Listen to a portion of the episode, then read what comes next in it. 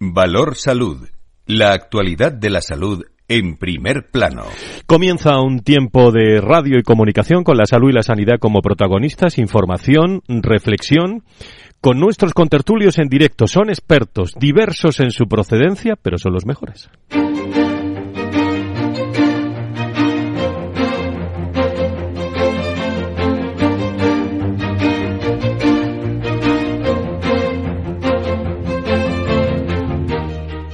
Valor Salud es un espacio de actualidad de la salud con todos sus protagonistas, personas y empresas. Con Francisco García Cabello. Muy buenos días, ¿cómo están? La campaña de vacunación de otoño contra la gripe estacional y la COVID-19 ha arrancado esta semana en España, iniciándose en Galicia, en Cataluña, en el País Vasco, en Andalucía y en Murcia y en el resto de comunidades coge fuerza a lo largo de todos estos días. Por primera vez se inmunizará a bebés del virus eh, sincitial respiratorio y el calendario infantil también ha introducido la vacuna antigripal a niños de hasta cinco años. Eso lo saben también muy bien las familias con, con niños en estas edades hasta hora de la mañana. Por tercera temporada consecutiva, eh, se vacunará también simultáneamente de COVID y gripe a los grupos recogidos por la Comisión de Salud Pública en el documento que alguna vez hemos hablado en este espacio de recomendaciones de vacunación frente a gripe COVID-19 de la temporada 23-24 en España. La vacuna de la gripe, ya lo saben, se aconseja, además de a los niños de 5 a 59 meses, a los 5 años, así como a personas de 5 a 59 años con mayor riesgo de complicaciones, entre, atención, los que se encuentran por primera vez los fumadores. Desde la Organización Mundial de la Salud, en su reunión de, de prensa semanal, de, de todas las semanas que seguimos, siguen observando tendencias, denominan ellos, preocupantes relacionadas con el COVID antes de la temporada de invierno en el hemisferio norte y han dicho también desde, desde la OMS que las hospitalizaciones y los ingresos de cuidados intensivos debidos a COVID han aumentado en los últimos 28 años, especial, de 28 días, perdón, especialmente en Europa y en Estados Unidos. Vamos a hablar de, de la vacuna.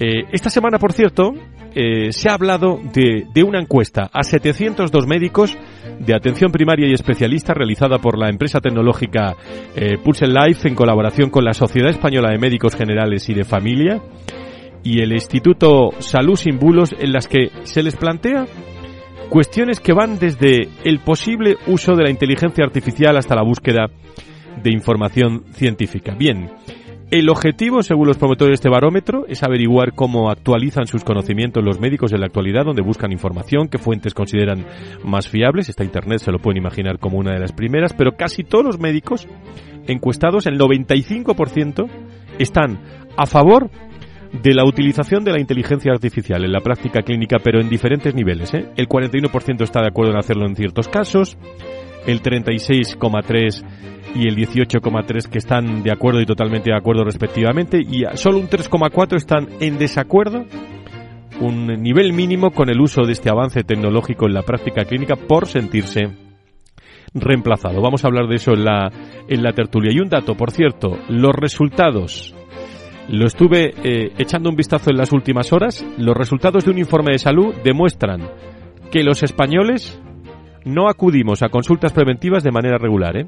pese a estar bastante satisfechos con el sistema de salud, mientras que si van con mucha asiduidad, o si vamos con mucha asiduidad, por ejemplo, a las, eh, a las farmacias. El próximo viernes tendremos con nosotros a Luis de Palacio, el presidente de la patronal de la, de la farmacia, en un día, hoy, eh, en el que les hablaremos de corazón a corazón, sí, en el Día Mundial Internacional del, del Corazón.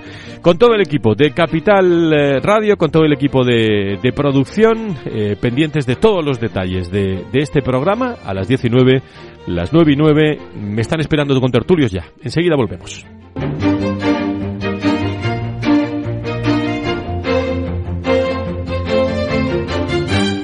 Valor Salud. La actualidad de la salud en primer plano. Primer café de la mañana en materia de salud y sanidad con Nacho Nieto, experto en políticas sanitarias y es consejero de salud de, de La Rioja. Querido Nacho, ¿cómo estás? Muy buenos días. Buenos días, Fran. Pues... Bueno, comienza la vacunación, ¿no? Sí, es que estamos, es que estamos a 29 de septiembre, que se ha acabado septiembre. Aunque parece que, estamos en agosto, ¿eh? Sí, y, los, y los grandes almacenes y el comercio ya empieza a, anunciar las navidades, o sea que es que fíjate cómo va el año. Eh, Luis Mendicuti, secretario de la patronal de la sanidad privada en España. Querido Luis, ¿cómo estás? Muy buenos días. Buenos días, Fran. Encantado de saludarte y también a Nacho. Muchísimas gracias por estar con nosotros. Eh, Fernando Mugarza, director de desarrollo del IDIS. Querido doctor, muy buenos días. Muy buenos días, Fran. Muy buenos días, queridos compañeros y a, los oyentes, por supuesto, también. Buenos días. Eh, Fernando, acudo al doctor, en primer lugar. Sobre la vacunación, eh, ¿qué detalles, la información en la que es, la hemos contado? Eh, pero se vacuna de gripe y de, de, COVID. ¿Algún detalle que pueda ilustrar a nuestros oyentes o de aclarar cosas? Bueno, eh, yo creo que eh, quiero decir las vacunas. Lo más importante de todo es saber que disponemos de vacuna, ¿no? Y eso, y eso yo creo que es una gran noticia en el momento que se consiguió, ¿no? Eh, la verdad es que estamos en otoño, nos acercamos también al invierno y qué duda cabe pues que las temperaturas eh, más frías pues favorecen lógicamente todo este tipo de cuadros respiratorios, ¿no? Tanto gripes como eh, infección por COVID, como también los catarros y también los resfriados, ¿no? Y por supuesto también en niños muy pequeñitos, pues lo que se llama como las bronquiolitis, ¿no? Producidas por el virus incitial respiratorio. Pero bueno, tenemos vacunas, ¿no? Y los márgenes de, de edad creo que los habéis dado, ¿no?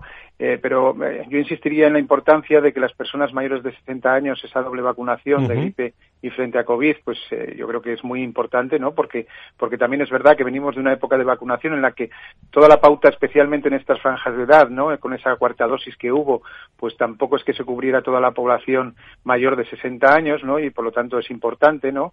Lo mismo que es importante también el que tengamos en cuenta que se, que se recomienda también esa vacunación a niños entre 5 meses y 5 años frente a la gripe, ¿no? Y por supuesto también el tema de los más pequeñitos, también menores de 5 años, con, el, con la vacuna frente a la bronquiolitis, frente al virus incitial respiratorio.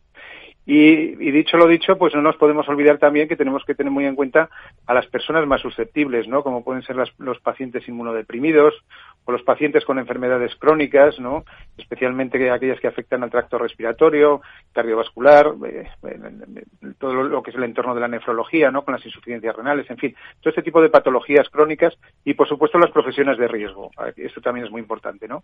Cuidar a quienes nos cuidan es muy relevante, los sanitarios, por supuesto, también los educadores, las los cuerpos de seguridad del Estado, ¿no? Tanto eh, lo que es policía, guardia civil, eh, protección civil, bomberos, en fin, etcétera, etcétera, y todos aquellos que están en centros cerrados. Eh, tenemos que tener en cuenta que, en estas épocas de frío, bueno, pues cambian nuestros comportamientos, ¿no? Y por lo tanto, pues la transmisión de los, de los virus, pues es mucho más frecuente, ¿no?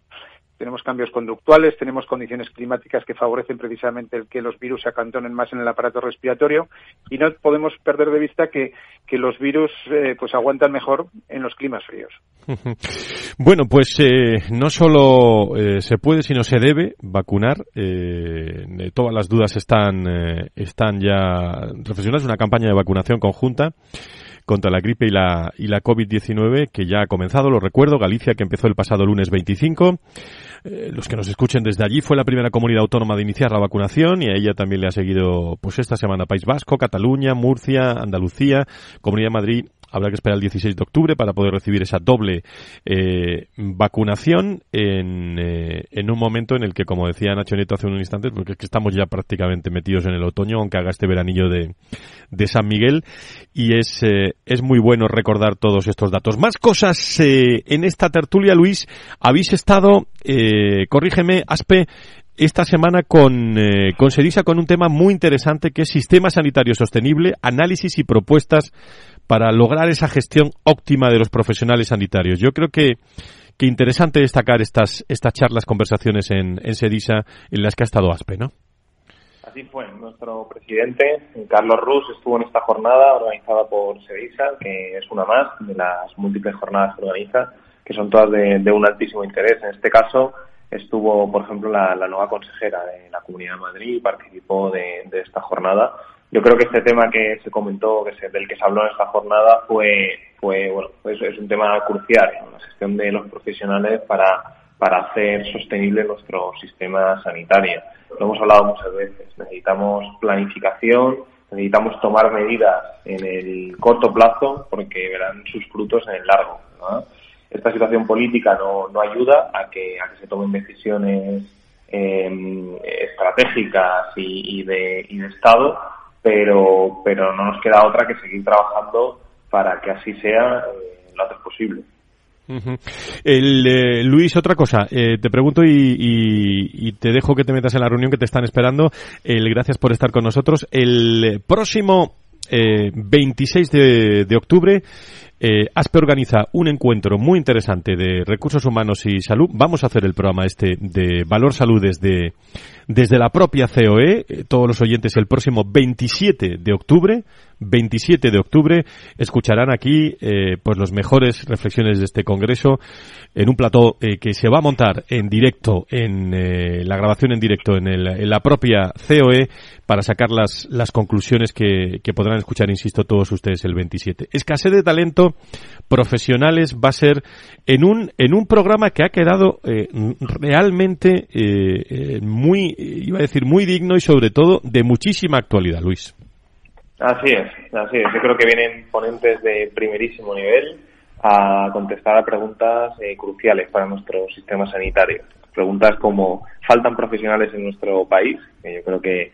que lo tenemos muy claro, pero que hay mucho que debatir al respecto. Y por otra parte, eh, a la pregunta de qué esperan los profesionales sanitarios de sus organizaciones eh, para, para escogerlas, para trabajar en condiciones dignas y para trabajar eh, con la ilusión que, que, se merecen. ¿no? Así que estaremos allí el día 26 y en directo el día 27 en, este, en estas ondas. Muy bien, eh, eh, Luis Mendicuti, gracias. buena reunión, buena semana o buen descanso este fin de semana, como quieran. Muchas gracias, Fernando. Gracias, gracias. Nacho, ¿algo que, que, quieras destacar esta semana de, de, de tu análisis?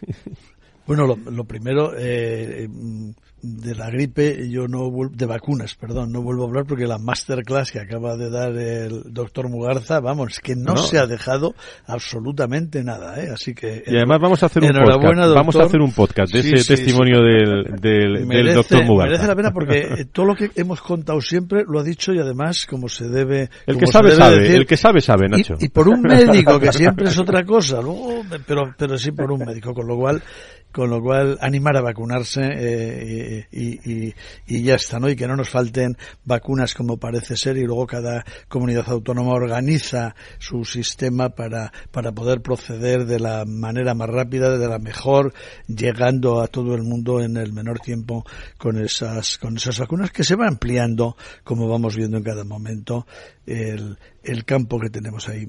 Y bueno, pues eh, del tema de, de, recursos humanos, la verdad es que cuántas cosas hay que decir, ¿no? De recursos humanos en general, pero sobre todo, que es de lo que aquí hablamos, de todo lo que tiene que ver Tú siempre las has dicho, ¿eh? Hace muchos años, ¿eh? Hace muchos años. Sí, sí, y algunas, eh, mira, mm, sobre lo que, sobre lo que decía Luis, que a mí se me ocurrían varias cosas, pero, pero me voy a quedar, me voy a quedar en un, en una línea nada más, ¿no?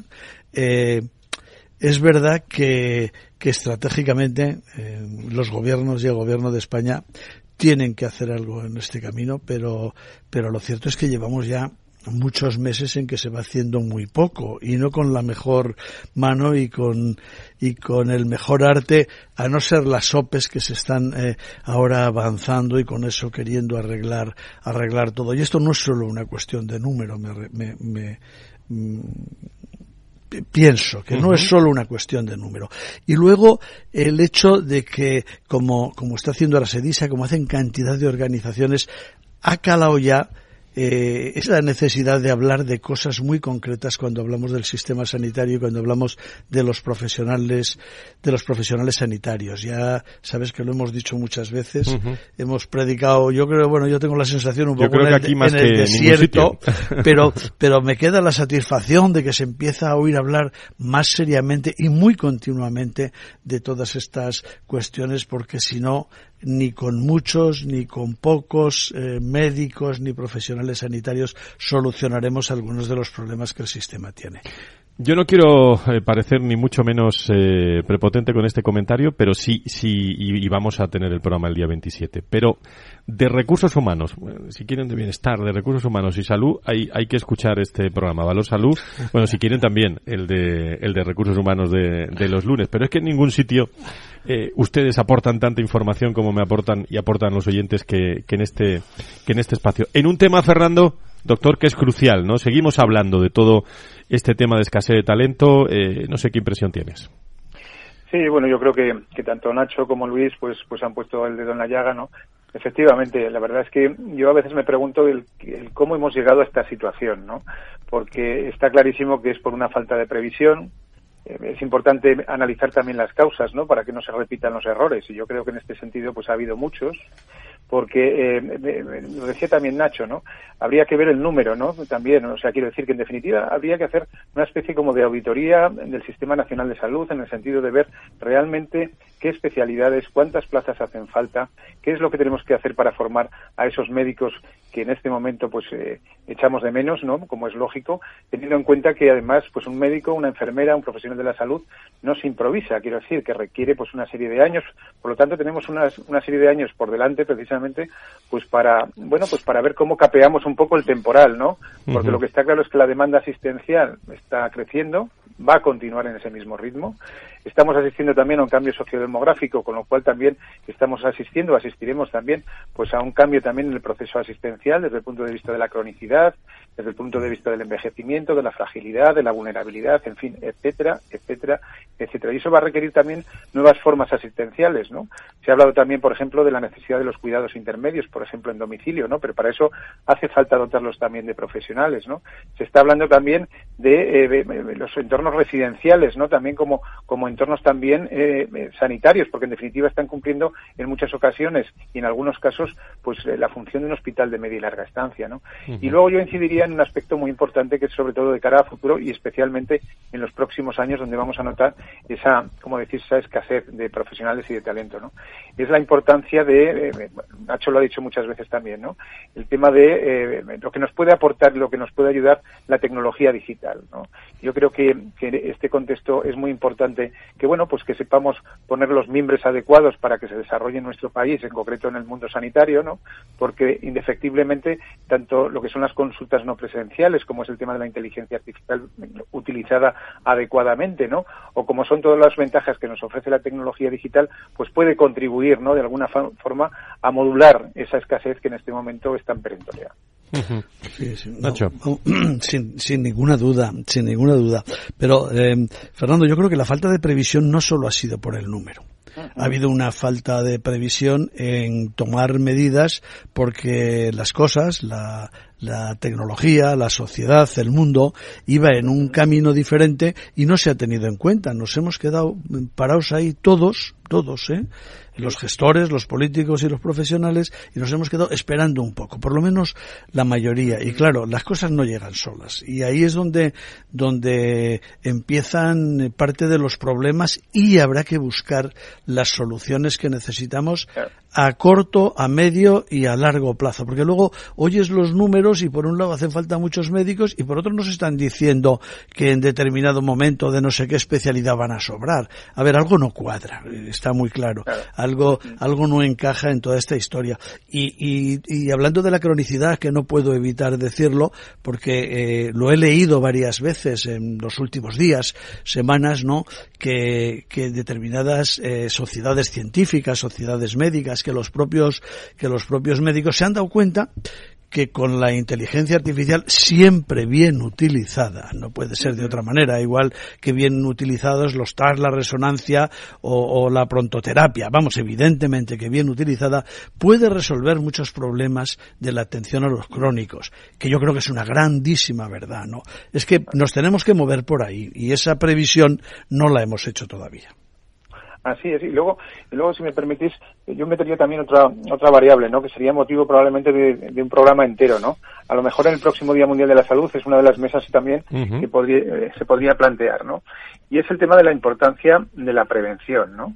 se nos llena la boca muchas veces hablando de prevención, de profilaxis, de medicina preventiva, salud pública, en fin, etcétera, etcétera. Pero yo creo que es un área que está todavía muy, muy por desarrollar, ¿no? Especialmente con el, bueno, pues con el afloramiento de las, también de las, iba a decir nuevas tecnologías, pero no, de las tecnologías de la información y la comunicación, Yo creo que eh, independientemente del número, independientemente del tipo de especialidades que, bueno, pues que en las que se echa de menos, ¿no? La falta de profesionales, es verdad también que existe una responsabilidad también individual de cada uno de los ciudadanos, eh, en este caso de este país, ¿no? De España, ¿no? En el sentido de ser más conscientes, ¿no? De la importancia de los hábitos saludables, ¿no?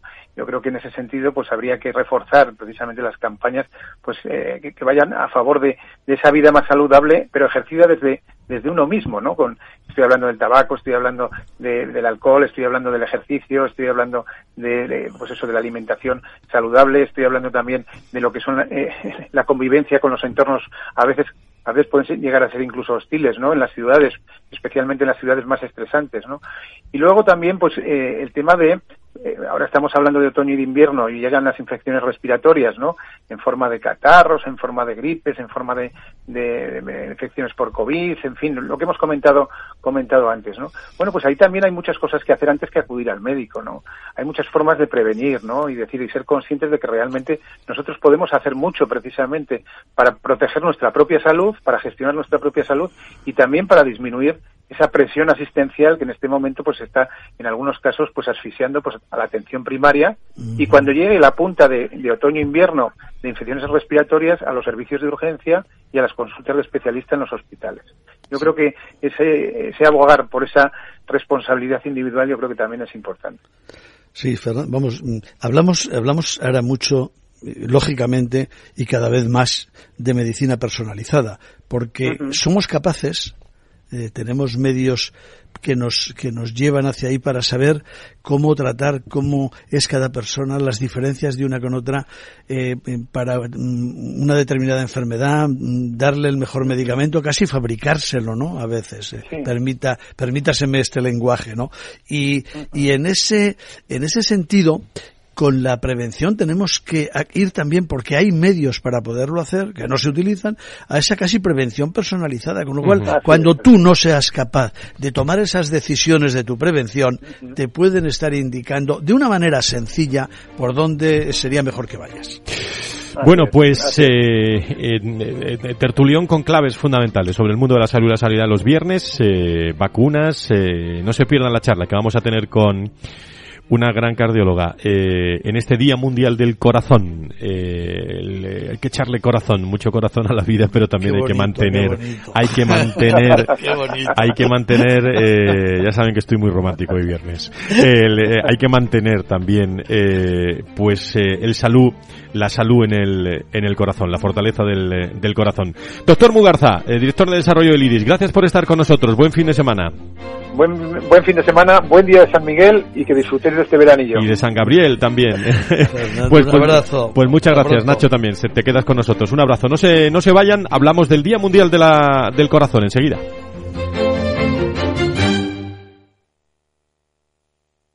ENISA financia el futuro que queremos. ¿Tienes un proyecto innovador, sostenible y viable? Los préstamos participativos de ENISA son tu alternativa financiera, desde 25.000 hasta un millón y medio de euros. Entra en enisa.es y cuéntanos tu idea. Empresa Nacional de Innovación, Ministerio de Industria, Comercio y Turismo, Gobierno de España. Cuando formamos parte de algo más grande, la inercia nos impulsa en una sola dirección. Es el momento de avanzar juntos. El fondo renta cuatro activos globales, invierte en las mayores compañías del mundo y en las megatendencias que mueven a toda la sociedad. Entra en renta4gestora.com y descúbrelo. Renta 4 Gestora. Creciendo juntos. Categoría de riesgo 3 sobre 7. Puede consultar la información legal del fondo en renta4gestora.com y en cnmv.es. Madrid, 103.2 FM, Capital Radio. Si quieres entender mejor todo lo que rodea a nuestro sector alimentario, tienes una cita en La Trilla un gran equipo de especialistas te acercará a la actualidad económica y política desde el campo hasta la mesa. Conocerás sus principales innovaciones sin olvidar las producciones más tradicionales. Los sábados de 8 a 9 de la mañana con Juan Quintana, la trilla de Capital Radio. Los sábados a la una de la tarde, Sol Rengifo, Jesús Alba y Pedro Galatas nos conducen por la senda del mundo social en Compromiso Humano, un programa que busca fomentar la cultura del bien, dirigido y presentado por Federico Quevedo. Compromiso Humano, aquí en Capital Radio. Escucha lo que viene.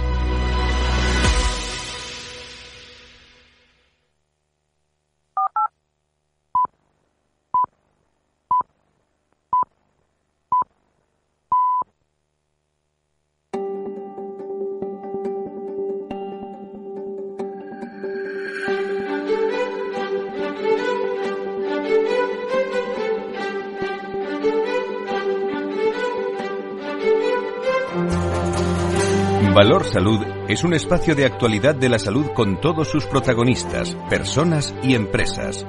Con Francisco García Cabello.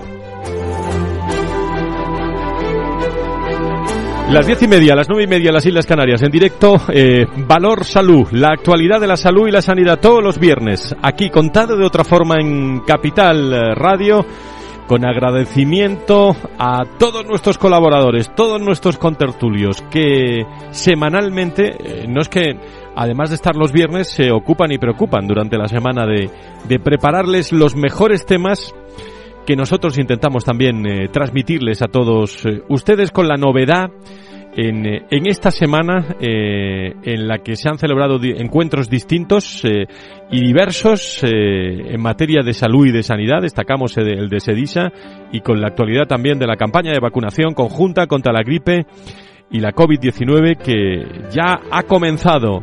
En Galicia empezó el pasado lunes, fue la primera comunidad autónoma de iniciar la vacunación y a ella también le han seguido esta semana País Vasco, Cataluña, Murcia y Andalucía. Eh, la Comunidad de Madrid habrá que esperar también al 16 de octubre para recibir eh, esa, esa vacunación en un momento en el que estamos poniendo foco en este programa a la escasez de profesionales, a la escasez de, de, talento. Se va a hablar de todo en el congreso que organiza la patronal de la sanidad privada en España el próximo 26 en la COE. Nosotros estaremos allí. La radio estará allí eh, estaremos también desde el punto de vista de salud, desde el punto de vista de personas, de recursos humanos y el próximo 27 de octubre podremos tener a los mejores invitados en materia de personas en el entorno de la salud. Ahora me voy a hablar con eh, una gran cardióloga.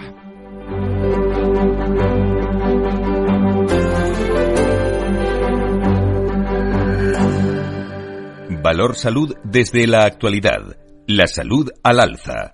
Día Mundial del Corazón. El corazón, eh, saben ustedes que es, eh, que les voy a contar, el órgano vital que, que bombea pues toda la sangre por todo el cuerpo y que nos permite pues hacer lo que estamos haciendo hoy, por ejemplo, estas horas, lo que está haciendo usted, vivir, sentir. Sin embargo, el, el corazón también puede sufrir lógicamente enfermedades que ponen en riesgo nuestra salud, nuestra vida. Hay que reflexionar en el Día Mundial del Corazón y la Salud Cardiovascular de todo eso. Eh, la Organización Mundial de la Salud eh, las enfermedades cardiovasculares son la principal causa, según esa fuente, de, de muerte en el mundo y se estima que cada año mueren 17,9 millones de personas por esta causa. Para prevenir y para combatir estas enfermedades es necesario adoptar eh, bueno, lo saben todos ustedes ya, se lo dice su cardiólogo y se lo decimos nosotros también. Hábitos de vida saludables, eh, que cuiden nuestro corazón, que lo mantengan fuerte y sano. Por eso cada 29 de septiembre se celebra este Día Mundial del Corazón, una iniciativa de la Federación Mundial del Corazón que busca concienciar a la población sobre la importancia de la salud cardiovascular y promover medidas preventivas capaces de reducir ese impacto en la sociedad. ¿Cómo podemos mejorar nuestra calidad de vida y proteger nuestro corazón? Bueno, para resolver algunas dudas, eh, hoy tenemos con nosotros a la doctora Patricia Clares, médico especialista del área de cardiología del Hospital Universitario Santa Cristina y una eh, excelente cardióloga. Eh, doctora Clares, muy, muy buenos días, bienvenida. Buenos días, Juan. Buenos días a todos. Muchísimas, muchísimas gracias. Desde la consulta, prácticamente, ¿qué importancia tiene este Día Mundial del Corazón para concienciar a la población sobre, sobre la prevención de las enfermedades cardiovasculares?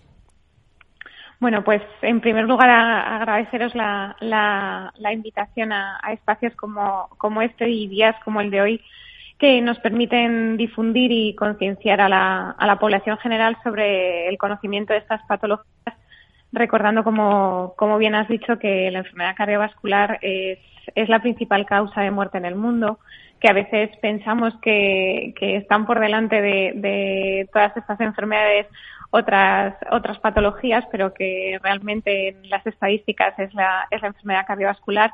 Y no solo en la población mayor, que a veces atribuimos eh, los problemas cardiológicos a la, a la población mayor, sino que es la principal causa de muerte prematura, eh, es la, por la que perdemos más años de vida y, y es en, justo en esta población, aunque tenemos que insistir en todos los rangos de edad, en la que, como bien decías, pequeños cambios en el estilo de vida pues pueden hacer eh, producir una reducción de, de, hasta el 80% de las muertes.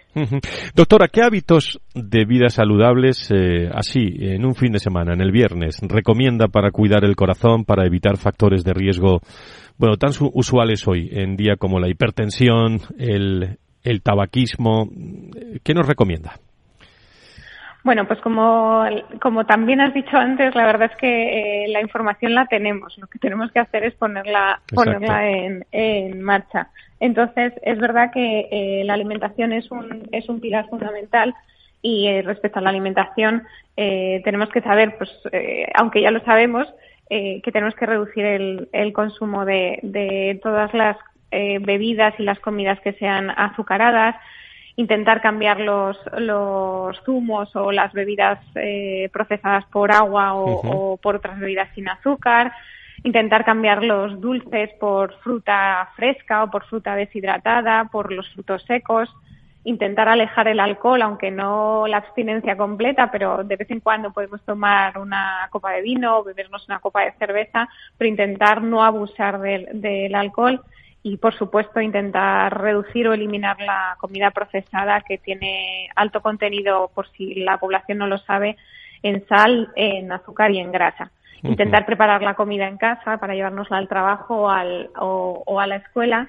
Y luego respecto al, al ejercicio, pues eh, evidentemente siempre se ha hablado de, del ejercicio, eh, intentar mantener ejercicio aeróbico, pero hoy en día hemos visto que además de las sesiones de eh, ejercicio aeróbico tenemos que mantener sesiones de fuerza a lo largo de la semana, por supuesto adaptadas según la edad, patología que tengamos y, y el nivel deportivo que, uh -huh. que, eh, que tengamos en ese momento.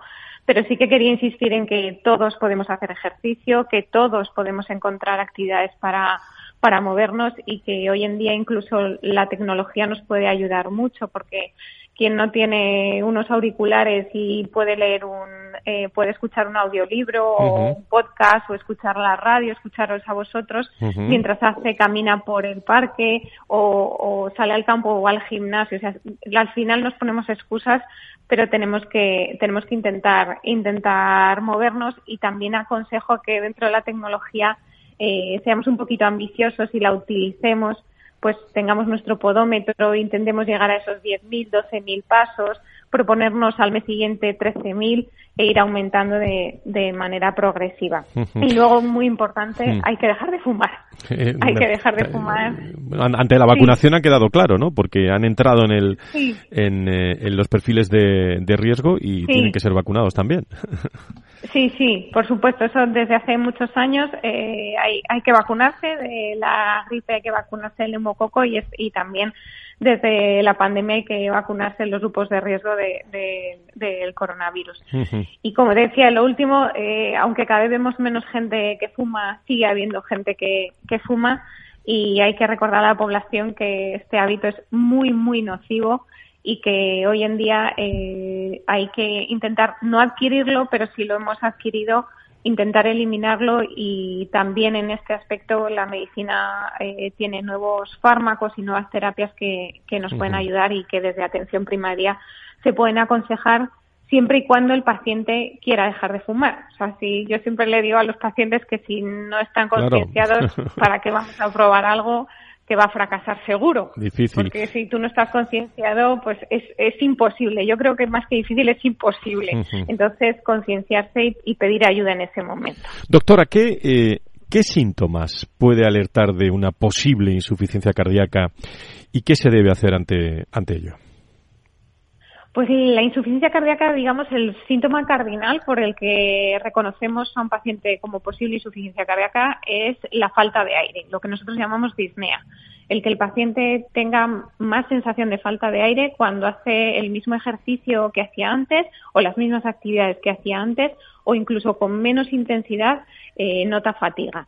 También eh, cuando vemos que se nos hinchan las piernas, que el paciente o un familiar vemos que se le hinchan las piernas o que nos comenta, por ejemplo, que cuando se va a dormir, eh, al acostarse, eh, nota como más fatiga cuando se tumba o que tiene que dormir con más almohadas eh, para poder respirar bien. Esos son síntomas que nos tienen que alertar.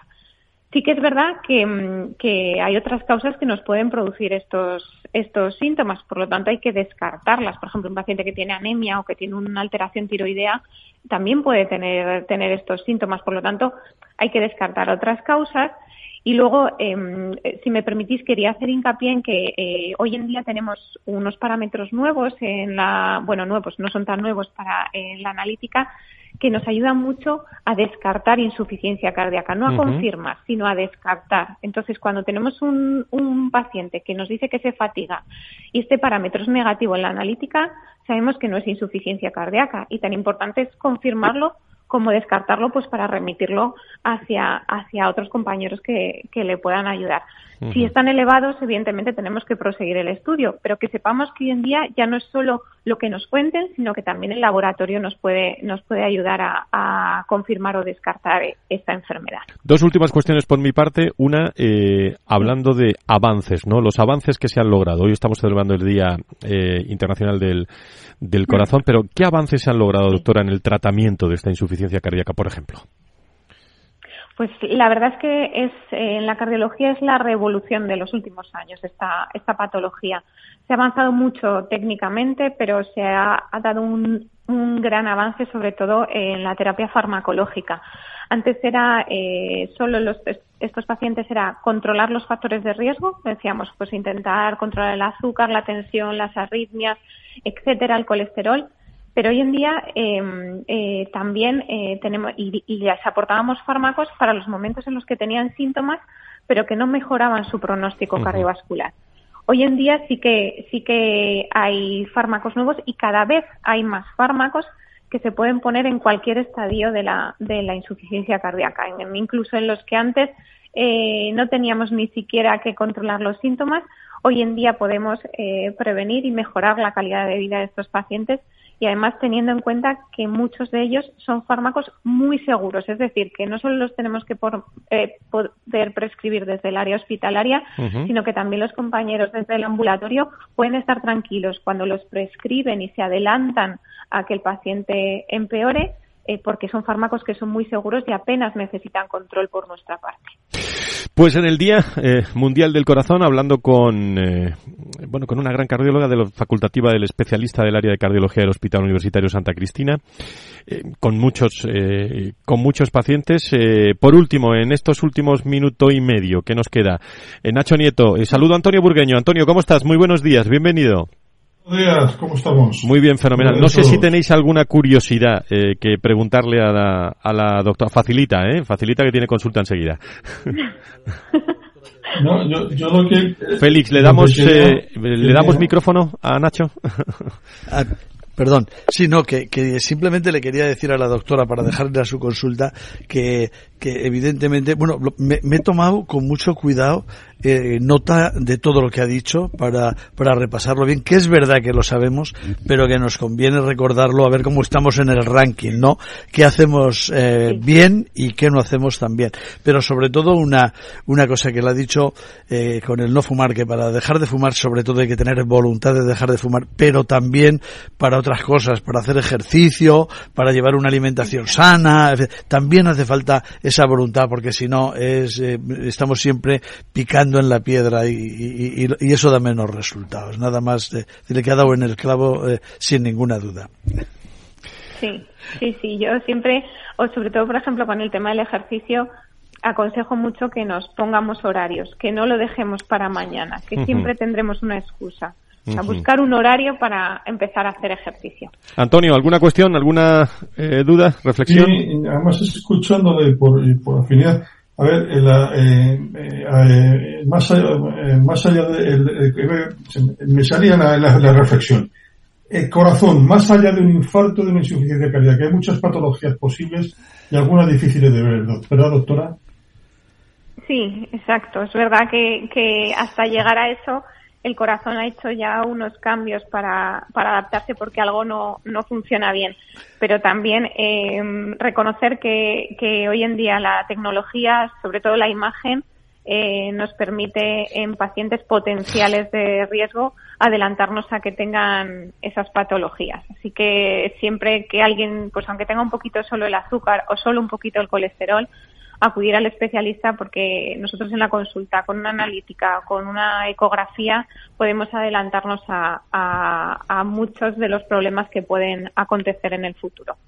Muy bien, pues Patricia Clares, facultativa especialista del área de cardiología del Hospital Universitario Santa Cristina, sabe usted que le hacemos caso a todo lo que nos dice. Así que muchísimas, muchísimas gracias, por estar con nosotros en este Día Mundial del Corazón. Muy buenos días, gracias, feliz consulta, gracias. buenos días.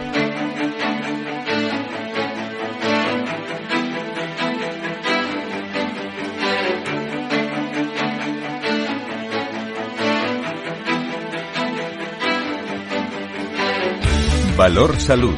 La actualidad de la salud en primer plano.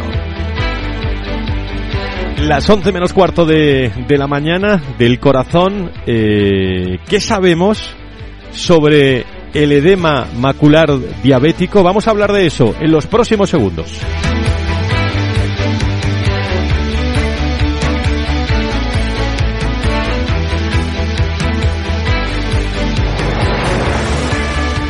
Que segundos, minutos. ¿eh? La diabetes es una enfermedad crónica que afecta a más de 400 millones de personas en el mundo y que puede tener graves consecuencias para la salud si no se controla adecuadamente. Una de las complicaciones más frecuentes y severas de la diabetes es el edema macular diabético. Eh, ¿Cómo eh, eh, bueno, se explica mejor todo esto? Una alteración de la retina que provoca la pérdida progresiva de la visión y que puede llegar a causar ceguera si no se trata a tiempo. Para concienciar a la población sobre esta enfermedad y promover su prevención y detección precoz, la Federación Española de Diabetes ha lanzado una campaña informativa y de sensibilización que cuenta con el apoyo de diversas entidades profesionales y sanitarias. Me está esperando Mercedes Maderuelo, gerente de FEDE, para hablar de ello.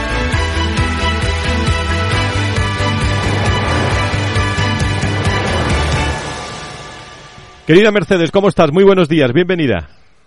Hola, ¿qué tal? Muy buenos días, una vez más. Muchísimas gracias por estar con nosotros. Acudimos a vosotros cuando hay que hablar de, diabetes como gerente de la Federación Española de Diabetes. Antes de entrar a comentar esta campaña, nos gustaría que explicaras a nuestros oyentes qué es eh, eh, el edema macular diabético y cómo afecta a las personas con diabetes. Mercedes. Efectivamente, tú has hecho una pequeña introducción y bastante muy bien orientada.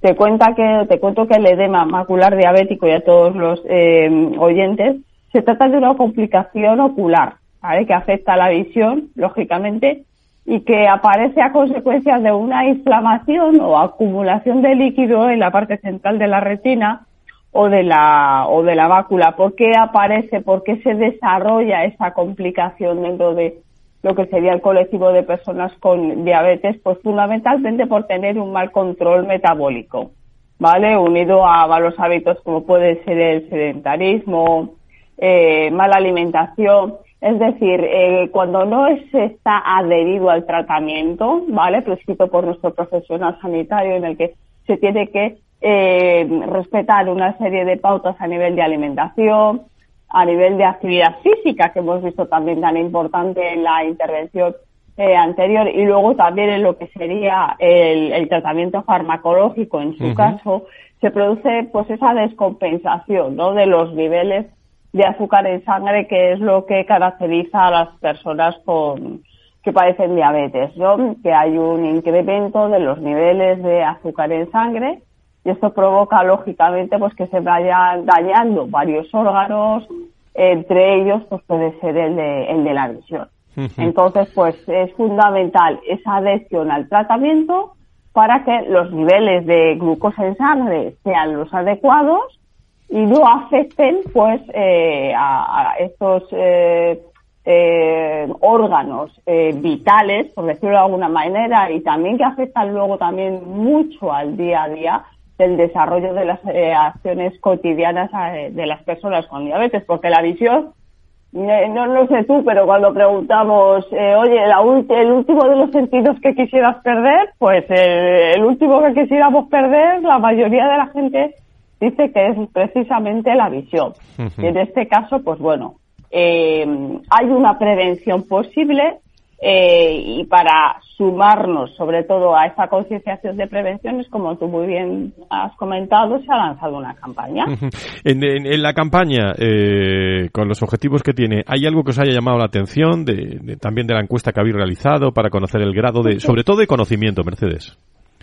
Exacto, mira, eh, el grado de conocimiento es bastante, bastante bajo. ¿Vale? ¿Esto qué quiere decir? O bien que no se informan o bien que no se les proporciona la información. Ese sería quizás a lo mejor el objeto de otra encuesta, ¿no? ¿Por qué no estás informado? Porque mm, directamente eres persona eh, que estás pues eh, no, muy adherente al tratamiento, eres una persona eh, pues que no participas ¿no? de la toma de decisiones en lo que sería tu tratamiento, preguntando al profesional sanitario, que es muy importante, o quizás lo que a nosotros nos preocupa más, eh, que el propio profesional sanitario no proporcione esa información a lo que serían los pacientes. Si de información eh, realmente, eh, como en todo, ¿eh? no solamente en diabetes, pero básicamente estás, eh, por decirlo de alguna manera, desprotegido, ¿vale? Ante la posibilidad de actuar preventivamente y evitar complicaciones. Si yo no sé que existe una complicación de la diabetes eh, a nivel ocular, como es el edema macular diabético, si yo no sé que hay un tratamiento, un abordaje, ¿cómo voy a actuar? ¿Cómo voy a actuar? Es también una de las grandes lagunas, ¿no? Tú cuando tienes la información, también es muy importante tener la formación, porque claro, oye, yo puedo saber que existe una complicación, pero si no me dan educación diabetológica para evitar las complicaciones, saber que tengo que ser adherente, que la alimentación tiene que basarse en X pautas para que sea realmente acorde con mis necesidades como persona con diabetes, que tengo que realizar esta actividad física que se ajusta a mi perfil eh, como persona con diabetes, porque no es lo mismo, oye, una persona que tiene 50 años eh, para pautarle lo que sería una actividad física que uno que tenga, eh, oye, pues eh, 18. ¿Vale? Entonces es todo ajustable y siempre dar una educación diabetológica. Y dentro de esa educación está la información a las complicaciones para poderlas prevenir y evitar.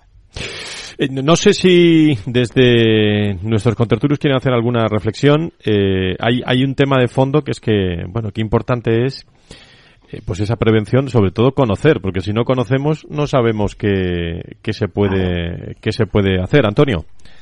Sí, yo tengo muchas preguntas me surgen. Buenos días. esta patología surge al principio de tener diabetes cuando llevas un tiempo. Es un síntoma de puesto de diabetes ¿En qué momento podemos, podemos tenerla? Realmente hay una serie de, a ver, los, los, síntomas existen, ¿no? Entonces también, si tú tienes un síntoma y no lo identificas, lógicamente, con que es este problema, estamos en las mismas.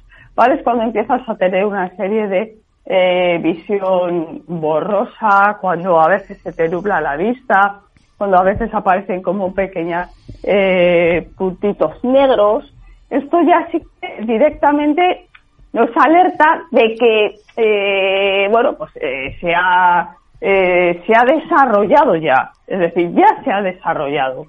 Entonces, da la cara, pero cuando ya, lógicamente, ya está en un estadio de aparición. Lo importante para evitarlo son las revisiones periódicas, ¿vale? Que en el momento en el que se detecta la diabetes tipo 2 y eres diagnosticado, una vez al año se tiene que hacer una, una revisión oftalmológica para evitar o coger a tiempo ¿eh? el que se pueda desarrollar. Esa es la información que se tiene que dar en un primer momento. Es decir, la prevención y evitar que aparezca. Acudir una vez al año mínimo a esas consultas de revisión y confirmar que no hay nada. Y lo segundo, informar sobre los síntomas de que ya lo estás desarrollando. ¿Por qué? Porque es verdad que si ya, bueno, es que ya la he desarrollado, pero una cosa es que te diagnostiquen esta complicación en un estadio muy, muy inicial, en el que lógicamente el pronóstico, el tratamiento será muchísimo mejor, menos agresivo, a que te la diagnostiquen en un estadio en el que ya llevas tres o cuatro años eso, eso era, lo del pronóstico el otro que tenía apuntado. ¿Se cura? ¿Disculpa? No, decía sí, Mercedes que si se cura. tenía apuntado. ¿Se cura? ¿Se cura?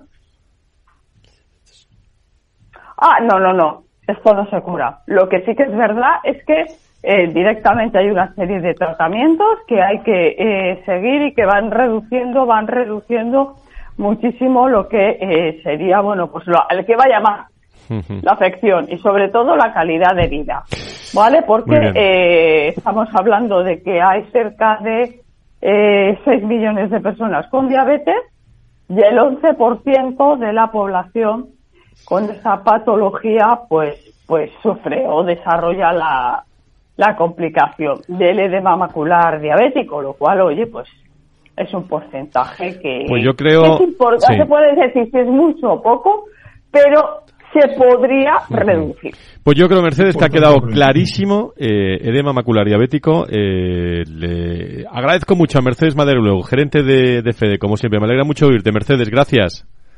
Muchísimas gracias a vosotros por contactarnos de nuevo. Gracias, un abrazo. Y de contarlo, que hay muchas personas diabéticas también que, eh, y bueno, y los que no son, eh, y en los análisis pues salen eh, cosas raritas también en relación a esto, también hay que, hay que cuidarlo. Nos vamos de corazón a corazón hoy, eh, con, eh, con sonidos, pero antes, hablando de salud, nos vamos a Rementería. Con vistas al fin de semana. Clínica Rementería le trae la noticia de salud visual para este fin de semana. Y hay que ver muy bien. ¿Sabías que los síntomas de cataratas, por ejemplo, los ojos son diferentes en cada persona? Por eso conviene hacerse revisiones periódicas para detectarlas. Nos lo ha dicho Mercedes, por cierto, también hace un rato, hablando de diabetes. En Clínica Rementería somos o son expertos en cirugía de cataratas. Te ofrecen eh, las últimas técnicas quirúrgicas y la solución eh, mejor que se adapte al estilo de vida. 91 308 38 38, 91 308 38 38 o clínicarementería.es. Eh, Clínica Rementería, curan tus ojos, tratan personas. Clínica Rementería le ha traído la noticia de salud visual para este fin de semana. Cumple 80 años, lo felicitamos desde aquí, pero él sí canta de corazón a corazón. Es inútil dejar de quererte, ya no puedo vivir sin tu amor. No me digas que voy a perderte, no me quieras matar, corazón. Yo que diera por no recordarte, yo que diera por no ser de ti, pero el día que te dije te quiero, te di mi cariño y no supe de mí, corazón. Bueno, pues con corazón, en este Día Internacional, Día Mundial del Corazón, eh, con Diego Jiménez pendiente de todos los detalles, con Félix Franco también eh, con nosotros, eh, con todo el equipo de Capital Radio. Antonio Burgueño, buen fin de semana, eh, con mucho corazón, que lo pases muy bien, gracias. Igualmente, de corazón te lo digo. muchas, muchas gracias, Antonio. Un abrazo. Nacho Nieto, pues también de corazón, que pases buen fin de semana. Oye, pues efectivamente, ya que estamos en ello, de corazón a corazón, a todos y a todos nuestros oyentes. Muchas buen gracias. Fin de semana. El próximo viernes, más salud y sanidad, eh, siempre contado de, de otra forma, eh, con temas interesantísimos. Fernando Mugarza, con, con todos los profesionales, estará Luis de Palacio, está Nacho Nieto, Antonio Burgueño, los que saben de esto, de salud y sanidad. Buen fin de semana, cuídense, hasta el viernes, adiós.